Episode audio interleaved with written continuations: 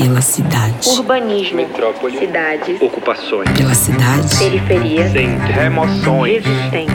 Pela cidade. Habitação. Inclusão. Vazios urbanos. Meio ambiente. Mobilidade. Pela cidade. Diversidade. Gênero. Raça. Insurgência. Pela cidade. Pela cidade. Pela cidade. Pela cidade. Pela cidade. Olá, estamos começando mais um Pela Cidade, o podcast do Lab Cidade.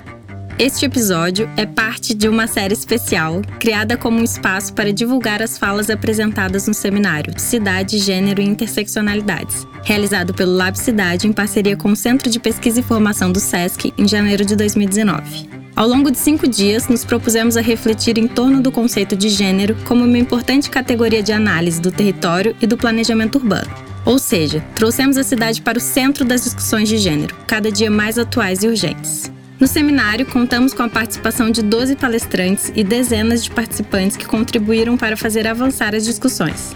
Nesta série de podcasts, assumimos o risco de editar um debate tão rico e complexo, para que possamos retomar algumas importantes questões trazidas pelas falas de nossas convidadas e disponibilizar esse material como um registro das reflexões.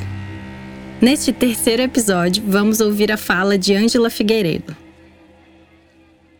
Ângela Figueiredo é socióloga, docente da Universidade Federal do Recôncavo Baiano e da Universidade Federal da Bahia. Nessa última, atua no programa de pós-graduação em estudos étnicos e africanos e no programa de pós-graduação em estudos interdisciplinares de gênero. Ela também é coordenadora do grupo de pesquisa ativista coletivo Angela Davis. Seus temas de pesquisa têm estado nas áreas de desigualdades raciais e de gênero, cultura negra, classe média negra, beleza negra, identidade negra, feminismo negro e emprego doméstico. Sua fala traz uma série de discussões de grande relevância, recuperando o histórico do movimento negro brasileiro e propondo, através da teoria decolonial, uma mudança nas perspectivas epistemológicas através do uso de uma abordagem interseccional. Vamos ouvir agora a fala da Ângela. Eu pensei hoje numa contribuição que vai girar em torno do debate sobre o feminismo negro do ponto de vista do ativismo e da contribuição acadêmica. Porque toda a perspectiva feminista negra gira em torno desses dois âmbitos. Não há feminismo negro sem ativismo político. Então, eu vou tentar, é, na medida do possível, é, relacionar essas duas perspectivas. Como a gente está pensando o feminismo negro sempre com relação com o ativismo, eu vou fazer um breve panorama da contribuição do movimento negro. Primeiro, um movimento negro misto, para depois a gente pensar no movimento de mulheres. Esse primeiro movimento, o Petrônio, que é um historiador, o Petrônio é daqui de São Paulo, fez uma sistematização, digamos assim, daquilo que ele considera o movimento negro moderno. Então aqui ele não está considerando os quilombos, outras práticas políticas de rebeldias ou emancipatória, mas ele está considerando exatamente pós-abolição. Ele estabelece três períodos que é o período que vai imediatamente do pós-abolição até 37, e aqui ele destaca a Frente Negra Brasileira. E também é interessante porque minha argumentação, de certa forma, vai chamar atenção para a geopolítica do conhecimento. Então, a minha narrativa é construída pensando também como esses marcadores e a construção de uma história oficial, quer seja de vários aspectos da vida social, mas quer seja do movimento negro, acaba elegendo São Paulo e o eixo sudeste como os eventos que marcam a história do Brasil. Como nordestina, eu não posso compreender que na Bahia, um estado de maioria negra, e Salvador sendo a primeira capital do Brasil, que não tenha tido outras formas de rebeliões. Mas então eu estou falando de a construção de uma narrativa hegemônica. Essa é a narrativa que perdura no país, que é uma narrativa que é, reflete sobre os marcos históricos ocorridos no eixo Rio-São Paulo, predominantemente. Então ele vai colocar como marcadores a partir disso a Frente Negra Brasileira, que ocorre em São Paulo, o TEM, que é o Teatro Experimental do Negro, que é Rio de Janeiro, e depois, mais adiante, ele vai falar da União também dos Homens de Cor, que é uma articulação política do sul do país. E um terceiro momento, que provavelmente é o mais importante para a gente, que é o movimento da instalação do movimento negro. Né? que vai, vai ser criado em 78. Eu coloquei como marco, na verdade, de 78 a 2000, aí já é um, um pouco... Ele colocou de 78 a 2000 e eu acho que 2002 é um outro momento. Por que 2002? Porque 2002 é instituídas as cotas. Então, a política de cotas vai reconfigurar não só a universidade, o mercado de trabalho, práticas políticas, uma pluralização da ideia de movimento negro. Então, a partir da experiência da cota, você vê emergir nas próprias universidades coletivos negros. E uma proliferação de expressões feministas negras. Então, se a gente falava do movimento negro mais ou menos fechado, pensando um, dois, três movimentos, é a partir das cotas há uma proliferação e uma multiplicidade de vozes. Então, não é mais um movimento negro, mas são os movimentos negros com agendas políticas distintas e uma articulação maior entre política e cultura. Antes o movimento cultural era uma coisa, o político era outro, era um político identitário, era um cultural identitário. Então aqui você vê, por um lado, uma implosão de divisões arbitrárias entre política e cultura. Essa geração agora mescla política e cultura. Então a estética é política. Não há mais aquela ideia de que a estética é algo cultural, que não está. Não, estética é política. O corpo é político. Então há uma ampliação nesse sentido significativa para a reconfiguração e para a minha argumentação. Uma produção acadêmica diferenciada. Não só uma forma de política diferenciada, mas uma produção acadêmica diferenciada. Resumidamente, aqui, marcos importantes. A substituição do 13 de maio pelo 20 de novembro, como uma conquista importante do movimento negro. A recuperação, de certa forma, o 20 de maio é, é masculino porque é zumbi, mas Dandara Dandara vem junto. Então, Dandara vem atrelada a zumbi, embora o ícone dessa liberdade tenha sido zumbi. O combate a estereótipos raciais, e aí você vai ter todo um processo relacionado à imagem, né? E vai ter não só a pressão política para a criminalização do racismo, mas todo um trabalho que vai girar em torno de uma dessexualização do corpo feminino negro. Então, todo um, um, trabalho do movimento negro para construir um corpo masculino e feminino, mas sobretudo feminino negro, que não só subserviência, então, os trabalhadores domésticos, que você falou, né? Que era também o modo como os senhores ou os patrões iniciavam seus filhos sexualmente, então, a trabalhadora doméstica era também violada sexualmente. Então, uma construção também de diluição de estereótipos. E aí a gente tem a ressignificação do termo negro, não sei o quanto vocês são familiarizados, mas no IBGE não tem a categoria negro, é preto e pardo. Então essa foi uma conquista. Eu lembro quando a gente escrevia, botava negro entre aspas, ou então tinha nota de rodapé. Chama o negro, a soma de negros e pardos. Ainda bem que a gente se livrou dessa nota de rodapé. A, a, criação de uma área específica de direito e relações raciais, a gente pode falar também da criação da Lei 10.639, que foram conquistas significativas no sentido de reconfigurar, do ponto de vista das representações coletivas, mas também do embate simbólico na sociedade brasileira. É, aqui Sueli Carneiro, num texto dela, ela destaca algumas das contribuições já nesse movimento. Então, se o movimento de 78 foi um movimento misto, a partir dos anos 80 começa o um movimento de mulheres negras, um movimento que depois vai ser o um movimento feminino negro. No início era um movimento de mulheres negras. O termo feminino, como a maioria de vocês sabem, era rechaçado pela maioria das mulheres negras, porque o termo ainda estava muito associado a uma experiência feminina branca. Isso também vai implodir nos anos 2000. Então a gente vai ver tantas pessoas que rejeitavam inicialmente a ideia do feminismo assumir uma postura feminista, como a geração atual, os feminismos hoje são plurais. Então não há mais uma única forma de feminismo, então as pessoas ressignificaram o feminismo. Isso para mim é uma luta positiva e significativa no cenário nacional. Parte disso também tem a ver com essas conquistas, mas um campo importante na área da atuação das mulheres negras é o campo da saúde. Por que, que as mulheres negras, um feminismo negro no Brasil emerge inicialmente da área de saúde? A religião depois é ressignificada, mas inicialmente da saúde. Porque nos anos 80, um médico baiano, Elcio Coutinho, tinha uma política de esterectomia a retirada do útero de forma definitiva, muitas vezes sem o consentimento. Mas isso tudo tinha uma correlação com uma política nacional que associava a pobreza ao número de filhos.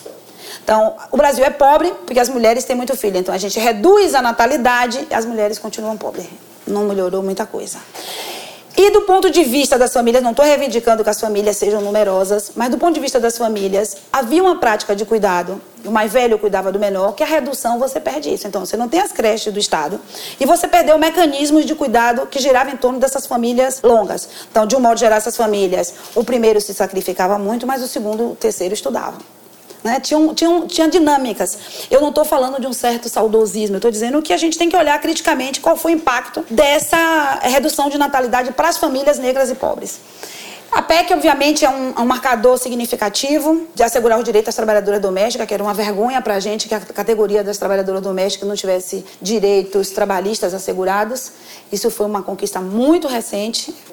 E o combate à criminalização do feminicídio, o combate à violência contra as mulheres. Claro que tem ação que são conjuntas com o movimento de mulheres de um modo geral. Tem questões que são mais específicas das mulheres negras. Depois, se der tempo, eu vou falar um pouquinho da Marcha das Mulheres, que ocorreu em novembro de 2015, quando então as mulheres negras se encontraram com a presidente Dilma, né? Uma recuperação, digamos, das matriarcas do candomblé Houve um período, na década de 80, mais ou menos 90, que havia é, o arquétipo feminino era muito associado às mulheres de Oxum. Então era a feminilidade, todo mundo, essa cidade é de Oxum, todo mundo era de Oxum. A propósito do seminário sobre cidade, tem um livro muito interessante de Antônia Garcia é, chamado Mulheres de Oxum. Então, os arquétipos femininos se transformaram, agora todas são guerreiras, então todas são de Oiá ou pelo menos gostariam de ser. Então, esses arquétipos mudam e muda a correlação também com os orixás, porque você ressignifica, se apropria de orixás para assim, todo mundo agora é guerreira. Então, a ideia de, de um autossuficiência e empoderamento, que também, se der tempo, eu gostaria de tecer alguns comentários críticos sobre esse aspecto. Há também uma ressignificação desse corpo negro. Então, qual vai ser o alvo? A mulata. E a mulata das escolas de samba que são mulheres, digamos assim, cuja sexualidade, a objetificação, não que todas não seja, todas são, mas a mulata da escola de samba é emblematicamente uma mulher objeto. Né? Então, até muito pouco tempo atrás, você viajava de avião e quando você estava chegando no Brasil, começava a tocar as músicas de carnaval do Rio de Janeiro e você via aparecer nas imagens da televisão do avião uma bunda. Então era uma coisa para todas nós extremamente constrangedora e agressiva. Então ainda bem que esses processos de, de, embate acerca da objetificação e da sexualização do corpo feminino foram sendo transformados. Tem pesquisas mostrando hoje como inclusive há uma mudança significativa no modo como o corpo das mulheres são representados no turismo, porque o turismo era parte do pacote do turismo sexual. Então tudo isso é uma batalha que vem sendo assumida pelo movimento de mulheres negras e pelas feministas negras. Então esse embate que gira em torno do corpo corpo é para nós algo significativo. Mas é só o corpo sexualizado? É. Mas é também o corpo que tem a ver com, digamos, uma rejeição, entre todas as aspas, alteração do fenótipo. Né? O empoderamento feminino negro ou a marcha do empoderamento crespo é uma resposta política a anos e anos do alisamento compulsório do cabelo. Então, há transformações que têm a ver com a sexualidade, com uma certa autonomia acerca da escolha da sexualidade, mas há também um campo do embate, digamos assim, que aquilo que quando o Fanon diz, né? Quando a gente olha no espelho, a imagem que uma pessoa negra vê não é exatamente o reflexo de si, mas é o modo como as relações em contextos racistas faz com que você se veja. Então, é, uma, é um olhar para si mesmo que você olha a partir do que falta. Então, eu não tenho cabelo liso, eu não tenho nariz afilado, eu não tenho lábio fino. Então, todo esse processo de não ser alguma coisa é ressignificado. Então, nenhum processo identitário é um processo de eu não sou algo. Todo processo identitário é afirmativo, eu sou. Então eu não posso não ser alguma coisa, eu não sou branca, eu tenho que ser algo, então eu sou negra. Então todo esse processo gira em torno de três décadas ou mais do que isso, eu estou apresentando a vocês no slide. Acho que o evento mais significativo dos últimos anos foi a Marcha das Mulheres Negras, do ponto de vista político. E essa marcha tem uma carta de demanda das mulheres negras que diz respeito à liberdade, à promoção da igualdade racial, do direito ao trabalho, direito à educação, direito à justiça, direito à moradia, à terra, à cidade, direito à segurança pública e direito à cultura. O que nos parece verdadeiramente mais subversivo do ponto de vista de um projeto político. Em coro, nós mulheres negras exigimos um novo projeto civilizador e um pacto civilizatório para fazer um trocadilho até com o livro de Darcy Ribeiro, né? Então, um, esse pacto foi denunciado pelas mulheres negras por nós na marcha, dizendo não, é um pacto que excluiu a maioria da população negra. Isso é interessante também porque mostra como a agenda do feminismo negro não se reduz a uma agenda de mulheres. A agenda feminista negra, goste ou não, critique ou não, é uma agenda da sobrevivência. Então tem a ver com acesso à água, tem a ver com a segurança pública, tem a ver com a violência que abate os filhos e companheiros. Então é uma agenda que nunca foi uma agenda que diz respeito só aos interesses e à perspectiva feminina. A agenda feminista negra é uma agenda muito ampla. É difícil de ser conquistada, mas é preciso assegurar, digamos assim, o direito à vida. E para assegurar o direito à vida, então não há. Qual era o embate feminista negro com o feminismo hegemônico? Eu não tenho como demandar direito só para mim se eu tenho um, um, conjunto de pessoas que, inclusive, dependem financeiramente de mim, que eu moro num lugar onde não tenho segurança, eu moro num lugar que eu não tenho acesso ao mínimo de acesso à água, à escola, então não é possível a construção de uma agenda que seja é, reflita apenas os interesses femininos. E a carta um pouco expressa isso. É como se você fosse em coro, foram cerca de acho que 15 milhões de mulheres em Brasília pedir o direito à cidadania, em última análise, né? Parte da minha prática política de transformar a geopolítica do conhecimento é trazer imagens de mulheres que não, negras que não são conhecidas na mídia nacional. É, e são pessoas que dedicam grande parte da sua vida. Eu estava ouvindo a sua fala, Lana, você fala assim: as mulheres não têm tempo de entrar na vida política. As mulheres negras entram. É, ela entra, só que não entra na política formal. Ela entra nos bastidores da política, no cotidiano do ativismo, mas não entra na, na política formal. E nem os partidos estimulam a presença dessas mulheres negras. Eu venho de uma experiência de partido de esquerda, quando tem que escolher candidato, escolhem sempre um homem. Então, os partidos de esquerda são extremamente sexistas. Então, todo esse momento da transformação social coincide é, e reflete dois importantes fatores da minha perspectiva. A reserva e a, e a política de cotas, e a expansão do número de universidades públicas, você sabe que o governo petista expandiu bastante as universidades públicas. No estado da Bahia tinha uma única universidade pública, agora são cinco. Isso aconteceu em vários outros estados. Esse crescimento possibilitou uma entrada de professores e professoras negros. E isso, obviamente, tem uma, um impacto na produção do conhecimento. O outro fator que eu acho importante é o crescente movimento feminista negro no Brasil, e isso tem contribuído, como eu disse anteriormente, não existe movimento feminista sem atuação cotidiana, sem política, não existe produção intelectual feminista sem atuação política. Então, isso tudo tem contribuído para um cenário e uma, uma busca de novas perspectivas epistemológicas, novas buscas sobre a produção do conhecimento. Uma das características mais importantes disso é recuperar, de certa forma, a contribuição feminista sobre a posicionalidade, mas numa perspectiva negra. Então, recupera a posicionalidade, mas recupera, sobretudo, teoria do ponto de vista de Patrícia Hill Collins. Então, há uma busca também de referenciais e de autores negros e negras. E a questão da neutralidade, que passa a ser, pelo menos para as áreas que eu atuo, e o centro que eu trabalho, ele não é interdisciplinar porque eles têm medo de dizer que é interdisciplinar, mas é interdisciplinar.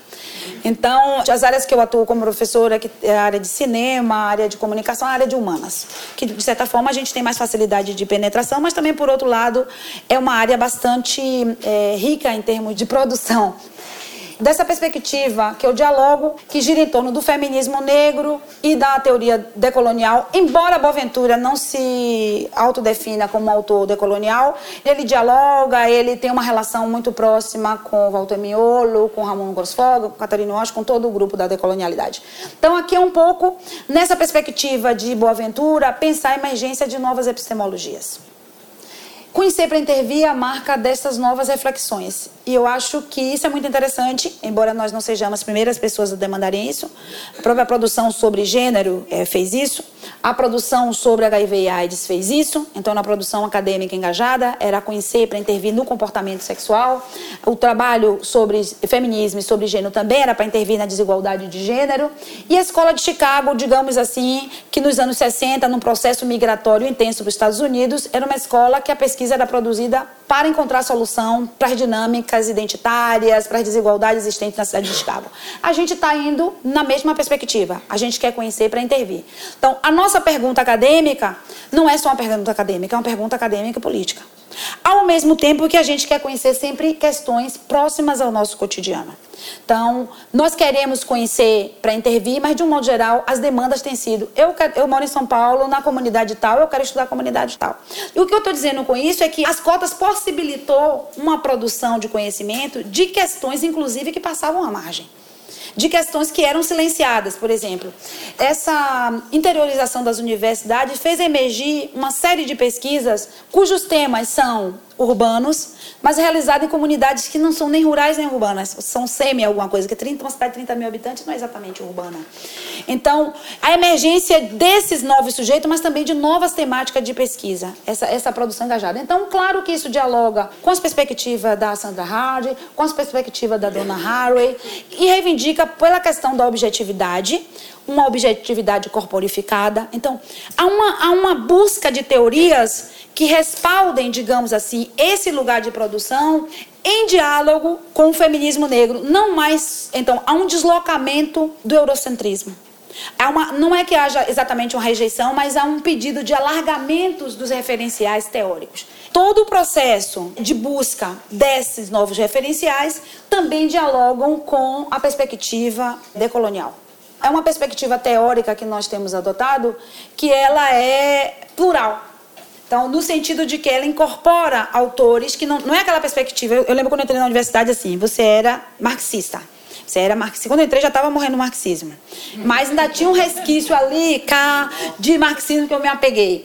Mas a ideia era, você tinha uma teoria, e era uma teoria política, né? Depois a gente, ao pouco, foi perdendo essa perspectiva da teoria política. A gente foi entrando nessas perspectivas do pós-estruturalismo e de outras perspectivas teóricas, e a gente foi deslocando esse compromisso político que essa geração está retomando.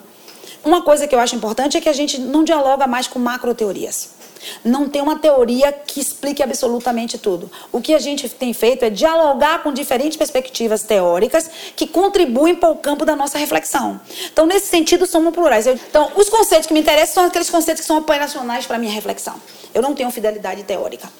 Dessa perspectiva decolonial, alguns autores eu acho que tiveram contribuições muito importantes. É, a colonialidade do poder, que é de é, Aníbal Quijano, que é a ideia de que as colonizações na América Latina foram independências sem descolonização.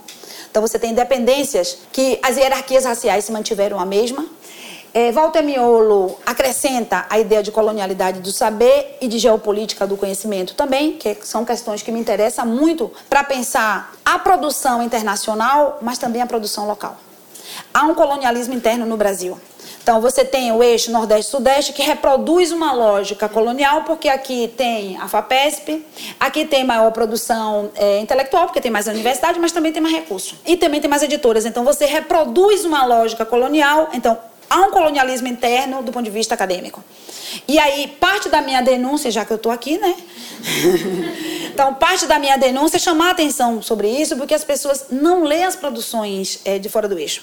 Então, quando eu venho para alguma banca aqui, todo referencial teórico é do Sudeste. É como se não houvesse produção além do Sudeste. Então, isso é meio para provocar a busca de teses. Hoje tem tudo online, gente.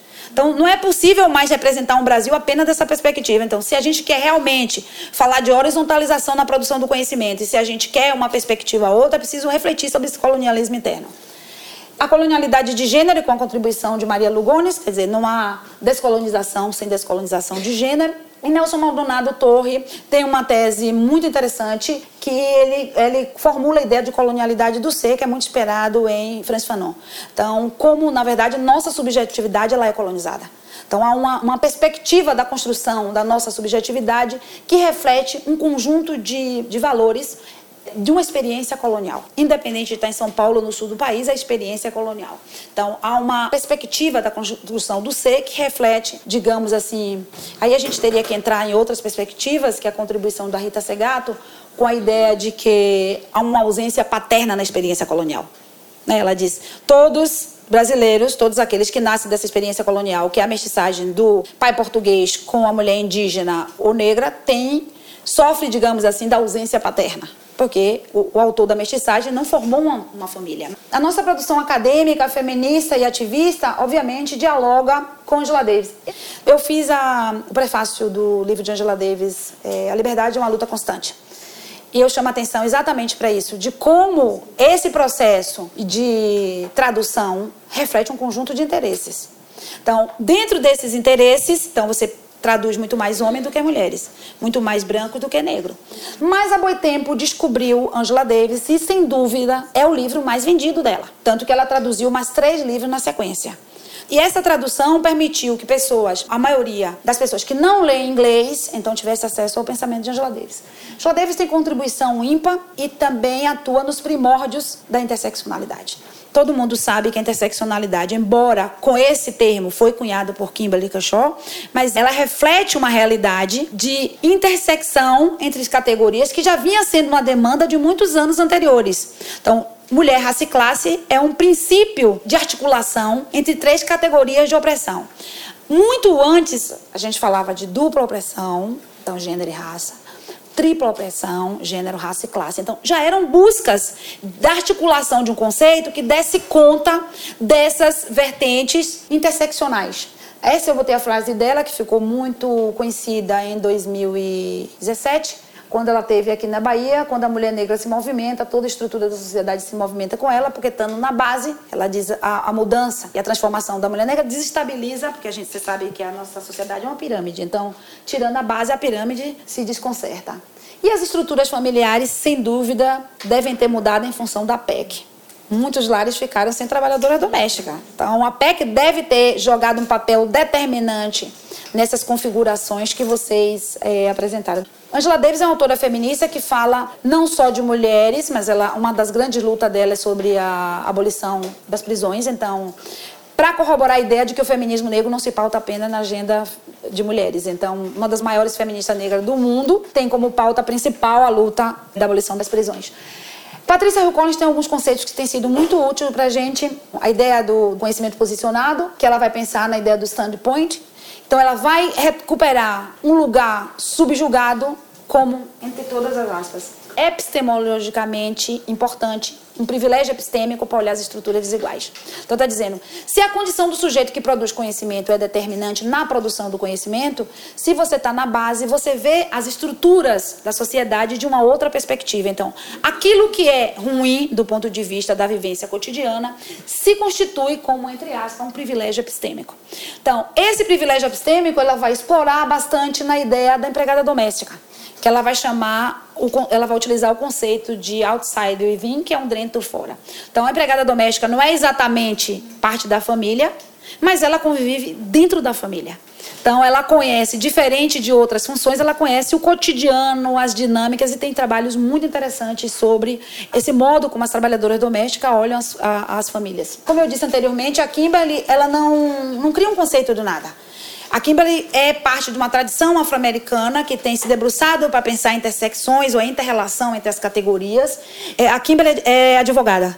Então, ela cria esse conceito pensando o mundo do direito. Ela vai pensar exatamente como as mulheres traficadas, né, como o tráfico de pessoas, ele reflete uma intersecção entre região, entre classe, entre raça, entre idade, então geração. Então ela vai pensar, ela, ela vai articular isso a partir da experiência do mundo do direito. Né? Ela vai chamar como essas intersecções, ela vai dizer. Tem um TED maravilhoso com ela. Ela é bastante didata. Então ela vai dizer como essas intersecções, porque antes o conceito de dupla opressão ou tripla opressão parecia um sanduíche.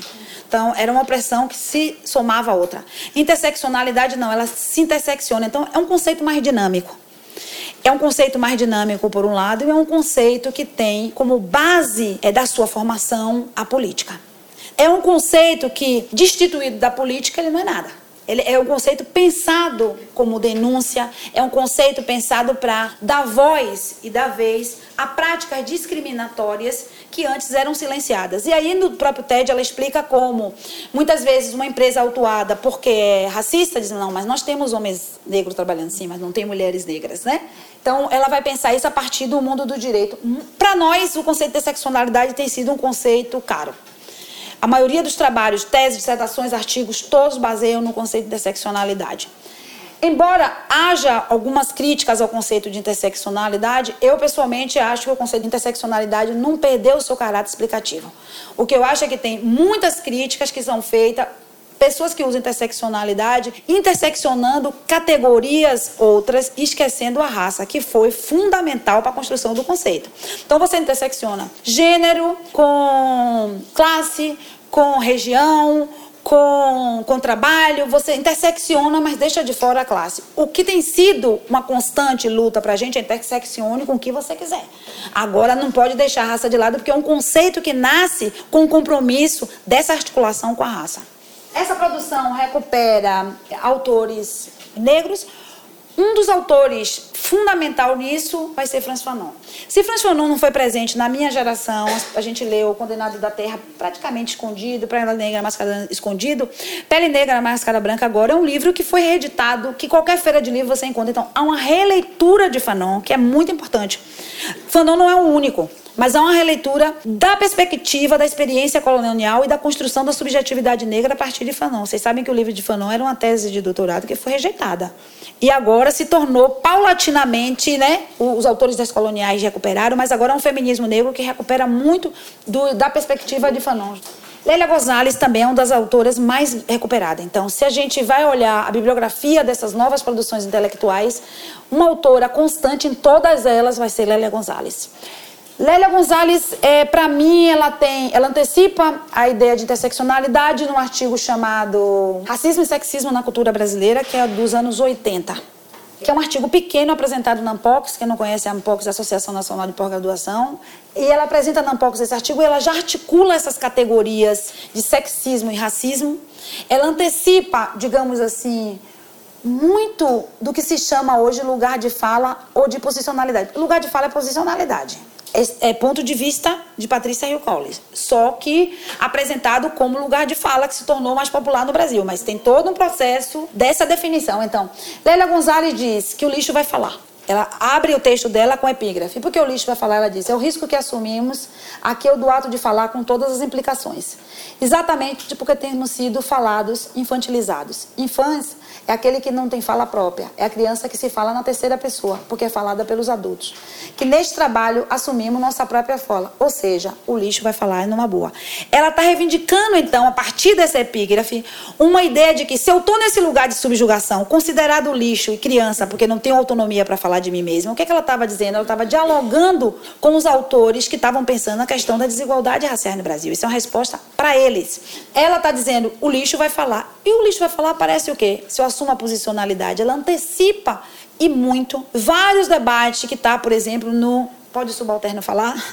Né? Ela está dizendo, eu posso falar, eu posso na condição de lixo, na condição de que fui construída pelo outro falar. Então, Lélia Gonzalez daria uma fala só sobre esse artigo dela que não tem mais de 10 páginas. É um artigo muito rico, muito interessante. A Lélia tem sido recuperada, talvez dentre as autoras negras, talvez a mais reivindicada Lélia é contemporânea de Beatriz no Nascimento, mas Beatriz não tem sido tão recuperada quanto tem sido Lélia Gonzalez. Sueli Carneiro, na tese dela, trabalha as questões de biopoder e epistemicídio. Então, biopoder, Foucault, epistemicídio e Boaventura. Mas, ela se, mas esses conceitos se tornaram conhecidos através da tese Sueli. Não foi a leitura direta de Foucault, a leitura direta de Boaventura. Isso ali, para mim, antecipa o conceito de necropolítica, que é o conceito que também é o livro que está mais em voga, todo mundo já leu, todo mundo tem, que é de necropolítica de Achille Mbembe. Quando a gente vai ler o, o livro de Achille Mbembe, ler a tese Sueli, você vê que essa articulação, porque necropolítica é articulação entre biopoder e raça. Sueli Carneiro tinha feito isso na tese dela, pensando como o racismo se efetiva nessa ideia de epistemicídio e de biopoder. Ela não conceituou como necropolítica, mas ela pensou articulação entre essas dimensões é, e essas variáveis.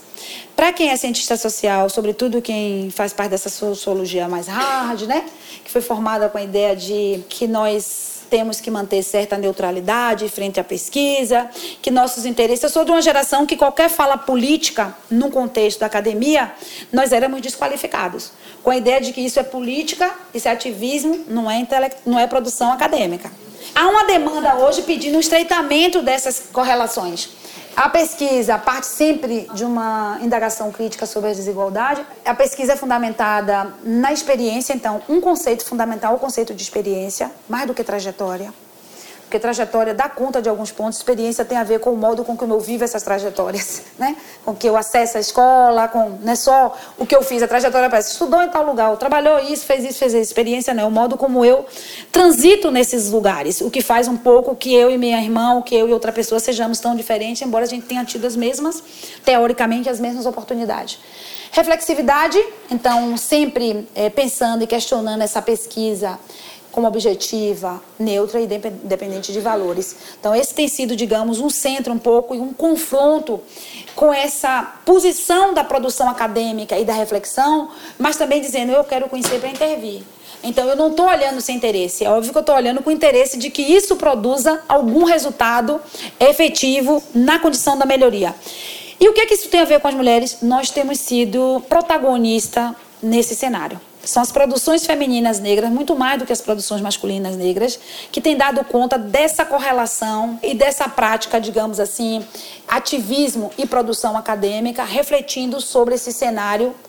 Então, eu vou terminar um pouco com essa lâmina que é sugestiva de Maria Lugones, que ela se autodefine como ativista teórica subalterna, e ela propõe uma epistemologia de fronteiras, uma epistemologia que sirva para cruzar o mundo, uma epistemologia de encruzilhadas. Eu acho que também a gente está vivendo um momento de proliferação de conceitos, na tentativa de recuperação de conceitos que dê sentido a certa prática. A ideia de intersecção é uma ideia de encruzilhada. E a encruzilhada é uma parte da cidade fundamental para quem é adepto às religiões afro-brasileiras. A gente sabe que sem encruzilhada, as religiões afro-brasileiras estão numa encruzilhada, no sentido de que não é possível pensar os trabalhos e as oferendas sem encruzilhada. Então, é uma parte da cidade. É metaforicamente importante pensar a intersecção como cruzamento, mas isso faz parte do nosso repertório religioso. A encruzilhada, para a gente, é um lugar de quê? Múltiplas saídas. A encruzilhada é lugar de cruzamento, é lugar de multipropressão, mas é também lugar de articulação política. É lugar do pedido de abertura de caminhos, da abertura de emancipação. Então, a encruzilhada é um lugar simbolicamente na cidade muito importante para nós.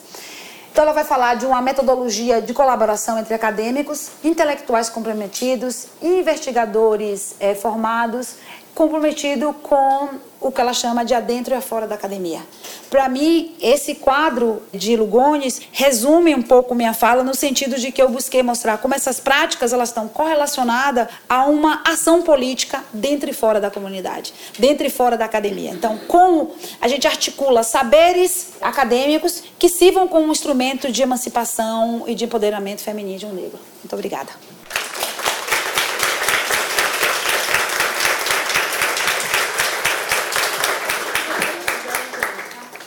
Pela cidade. Pela cidade. Pela cidade. Pela cidade. Pela cidade.